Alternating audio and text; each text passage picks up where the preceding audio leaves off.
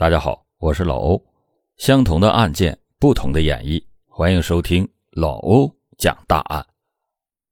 在上个世纪九十年代，由于改革开放的实施，深圳摇身一变就成为了一夜暴富的传奇城市，全国各地的人都慕名而来。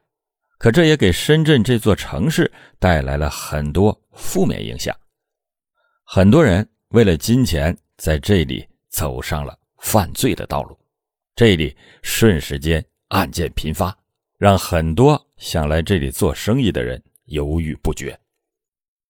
当时在深圳发生的六魔女劫杀案引发了全国的热议，整个深圳都人心惶惶，不少人发出感慨：在深圳挣钱是有命挣，不一定有命花。经过警方一系列的调查，竟然发现六魔女。不过是六位年轻漂亮、看起来弱不禁风的小女子，这让人们震惊不已。几名弱女子到底做了什么，影响了整个深圳的安宁？他们又是为何走上了这条犯罪的道路呢？欢迎您接着收听老欧讲大案。一九七四年，傅红琼出生在一个知书达理的农村家庭，父母。都是从事教育行业的教师，出生在这样的家庭，傅红琼本应该也是一个知识分子。可是，傅红琼从小就不安分，一心想要走出农村，成为大城市里的一个有钱人。于是，刚刚上完小学的傅红琼不顾家里人的反对，直接辍了学。由于年纪太小，没有老板愿意雇佣傅红琼工作。于是，傅红琼就天天的和大街上的地痞流氓混在了一起。后来，傅红琼在混混们那里听到，在深圳可以挣到很多很多的钱，一夜之间就可能会从一个穷光蛋摇身一变成为亿万富翁。一心想要成为有钱人的傅红琼听了这些话以后，立马就心动了。于是，他便只身来到了深圳。这一年。傅红琼刚满十八岁，来到了深圳以后，人生地不熟的傅红琼看到了街上张贴的工厂招工启事，上面写着包吃包住，他便来到了工厂里面去上班。但是厂子里的工作和他想象的并不一样，工作非常的累，而且几乎是每天都要工作到很晚。最让傅红琼接受不了的是，这里的工资。非常的低。傅红琼为了能够继续的留在深圳，就继续留在这里，边抱怨边工作着。直到后来，他遇到了一个影响了他一生的人。一次偶然的机会，傅红琼遇到了张小健。张小健也是从外地来深圳打工的，感同身受的两个人聊得很是投机。张小健对傅红琼也很好，经常给傅红琼买东西，还时不时的约着傅红琼去外面逛街、看电影。这样一来二去，时间一长，两个人就成了恋人。后来又一次，张小健邀请傅红琼去参加一个聚会，地点就在张小健合租的一个出租屋里。在那里，除了住着张小健外，还有两对情侣，几个人喝了点酒以后，互相就抱怨：现在挣的太少了，而且工作还很累。要是能有一个来钱又快又很轻松的工作，那可就好了。当所有的人都陷入沉思时，傅红琼突然说了一句：“去偷车吧，在我们老家那边，一辆二手车可以卖几万块钱。”几个人听到这里，立马就心动了。但是也有人提出质疑：偷车的技术性太强了，我们干不了吧？张小健开口说：“那就直接抢。”其他几个人相互看了看，然后点了点头，表示同意张小健的说法。第二天，几个人就辞去了工作，一起来到出租屋里商量着计划。当天晚上。张小健和另外两位男性就开始行动，他们把刀和绳子装到了背包里，在路边拦了一辆白色桂冠牌出租车。上车之后，张小健说了一个偏僻的地名之后，司机赵某就开车出发了。期间，三个人在车上装睡，故意放松了司机的警惕性。当车子行驶到一个偏僻的地方时，张小健拿着刀对着赵某的脖子，让他下车。赵某见对方人多，就没有反抗，想着对方可能就是劫财，能给自己留条命就行。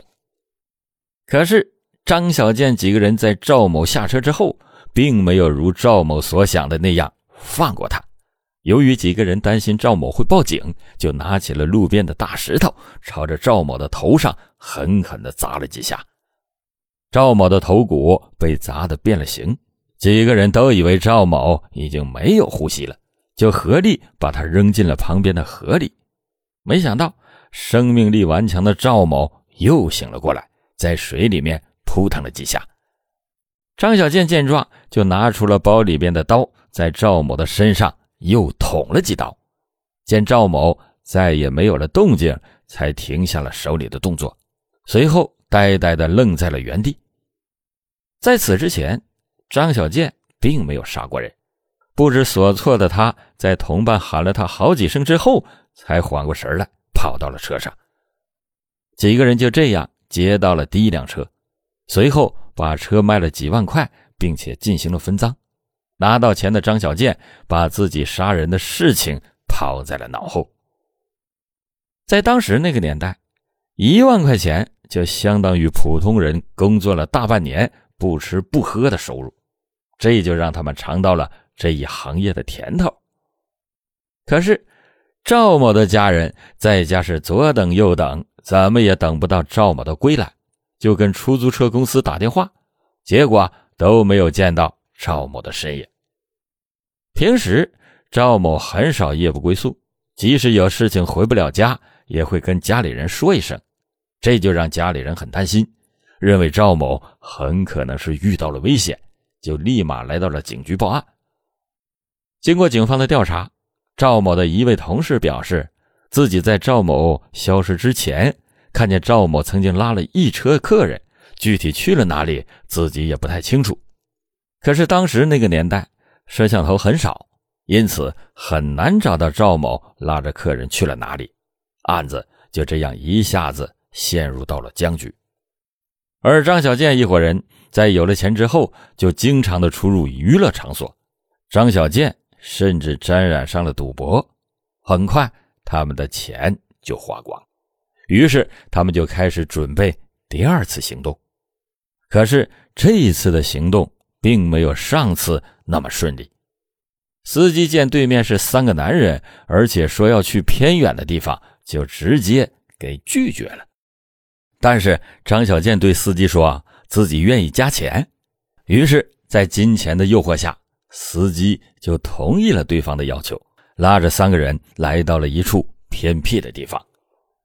到地方之后，三个人就和上次一样，把司机残忍的杀害。有过了第一次的经历，张小健这一次动作是非常的熟练而麻利。然而，这次出现的小插曲让张小健意识到了三个男人去打出租的弊端。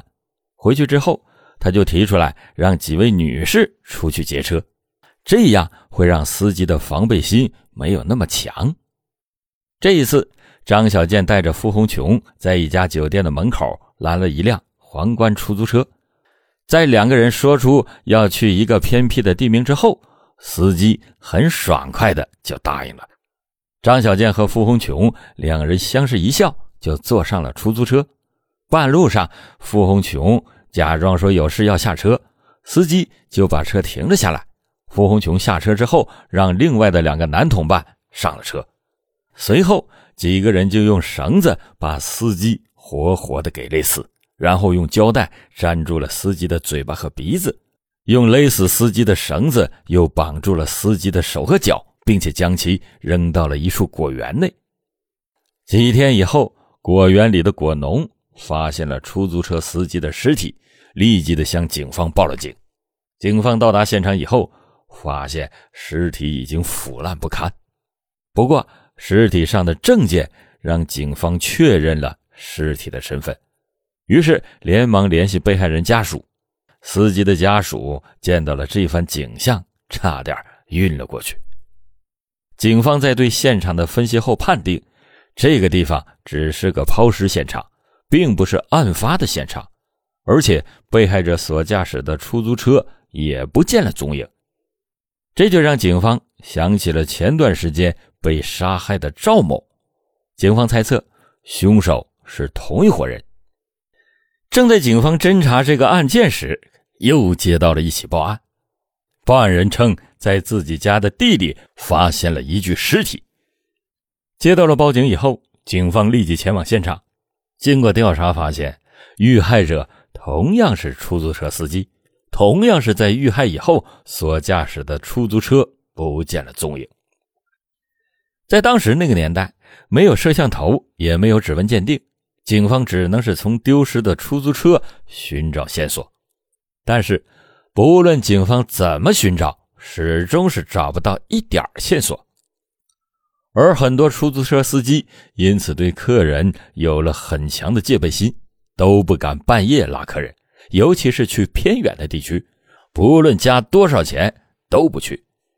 即使这样，几个人并没有放弃这条发财之路。既然出租车很难得手，他们就决定从私家车身上开始下手。一九九三年八月十七日，傅红琼带着两位女性朋友来到大街上寻找猎物。这时，他们注意到了一位开着奥迪车的男子，看着很憨厚老实。于是，几个人就伸手拦下了奥迪车。开车的是一位财政局局长的司机吴某，刚刚送完局长去机场，准备回去接即将开完会的局长夫人。吴某见几位女子长相漂亮，便停下了车，在跟对方沟通了几句之后，就让三个人上了车。上车以后，三个人就不断的用言语挑逗吴某，还说自己在家开了一家按摩店，可以从事特殊的服务，邀请吴某到自己家里坐坐。起初，吴某表示自己要接人，就拒绝了，但是几个人依旧坚持说不会耽误很久的，去的地方。离你要接人的地方很近的，禁不住诱惑的吴某就同意了三个人的邀请，跟随着来到了傅红琼和几个人的出租屋。可是吴某一进去就被几个男子扑倒在地，并且用电话线活活的给勒死。行凶以后的几个人把吴某装进了后备箱，扔进了高速公路旁边的一口井里。局长的夫人开完会，怎么也等不来吴某，于是就自己打车先回去了。但是，一路上局长的太太都很纳闷，平时吴某是不会干出来这种放鸽子的事情。第二天，吴某还是没有来上班。吴某的家人由于晚上没有等到吴某回家，也来到公司找吴某。这时，所有人才意识到吴某。可能是遇到了危险。吴某的家人立马来到了警局报案。警方听完事情的来龙去脉以后，认为这一定和前几起出租车司机遇害案有着关联。不久以后，警方就接到了报警，电话中说自己在高速公路口的一口井内发现了一具尸体。当警方达到了现场，经过确认，就确定了这就是吴某的尸体。但是，不论警方怎么调查，始终也查不出和案子有关的线索。这起案件瞬时间引起了整个深圳的轰动。之后，在短短一年的时间里，傅红琼和张小建一伙人先后作案十几起，遇害的司机共计十七名。这让警方意识到对方的挑衅。可是，让警方不了解的是，凶手是如何做到让这么多的人上当，而且被杀害的呢？在那之后，警方在各大电台播报着，希望司机能够提高警惕，并且有任何线索可以随时联系警方。司机师傅们听到了电台以后，向警方提供了不少的线索。警方对着得到的线索啊越来越多。也逐渐理清了凶手作案的手段。在司机提供的线索中，警方发现，对方利用几位打扮的花枝招展的女孩们当做诱饵，在路上拦截男性司机，骗取他们上当。可是，几名弱女子是怎样把身材健壮的男性给杀害并且抛尸的呢？这就让警方不解，怀疑在这背后肯定还有人指挥着他们。就在这时，一位满脸是血的男子跑来到了警局，说自己刚刚差点被杀害，不过由于自己前几年一直在健身，侥幸逃过了一劫。说完。就昏倒了过去。警方立马把男子送往到了医院。经过救治，男子醒了过来，向警方讲述了自己的经历。这名男子说自己名叫郑某，那天去机场送了个人，可是刚出机场的时候就遇到了几名年轻的女子，说让自己捎他们一路，自己出于好心就拉上了几个人。上车以后。几个人对自己说：“啊，他们是按摩店的，自己的按摩店提供特殊服务，邀请自己去体验一下。”另几个女士还不断的用言语挑逗着自己，自己没忍住就跟着去了。到了屋子里以后，几个女的说：“啊，要下楼去买点东西。”自己就坐在屋子里边，但是突然想到前几天遇害的司机，就感觉到很害怕，起身就要逃跑。可是刚跑出门口，就有几名男子拦着自己，朝着自己打了好几拳。自己用尽了全身的力气，最终才侥幸跑了出来。但是由于自己太紧张了，忘了自己被带到出租屋的具体位置。但是他却记得自己拉上的那几位女子的位置。随后，警方就跟着郑某的描述，在机场外面守株待兔。果然遇到了一个打扮的花枝招展的女子，在女子刚坐上一辆车后，警方立即的追了上去，将其成功逮捕。在警方审讯的时候，这名女子交代了自己叫刘玉香，刚来深圳打工没多久，前几天交往了一个男朋友，并且在男朋友的安排下来到这里拦车，之前的那些事情都是男朋友他们那一伙人干的。随后，警方就根据刘余香的描述，找到了付红琼和张小建一伙人所在的出租屋。当警方到达出租屋时，里面早已经是空无一人。原来，傅红琼见刘玉香彻夜未归，就知道他一定是被抓了，于是他们就连夜的跑掉了。不过，警方已经知道了几个人的身份。很快，警方就将以傅红琼、张小建为首的十六人犯罪团伙全部抓获。但是，让警方惊讶的是，这些人竟然都是二十岁左右的年轻人，其中最大的不过二十六岁，最小的只有十九岁。在这其中有六名是女性，其他的全部是男性。这些人仅仅在十四个月就作案二十一起，杀害了十七位无辜的人，劫走转卖的汽车一共十八辆，一共价值六百二十九万元。法网恢恢，疏而不漏，一切无视法律尊严的恶魔必将受到应有的严惩。一九九五年十月二十五日，人民法院对六魔女一案进行审理。判处付红琼、张小建等十六人死刑，并且立即执行；其余人根据参与程度判处有期徒刑五年到二十年不等。爱钱本身并没有错，但是不能为了钱不断的触碰法律的底线，不仅伤害了无辜的他人，还断送了自己此后美好的人生。好了，感谢你收听老欧讲大案，老欧讲大案。警示迷途者，唤醒梦中人。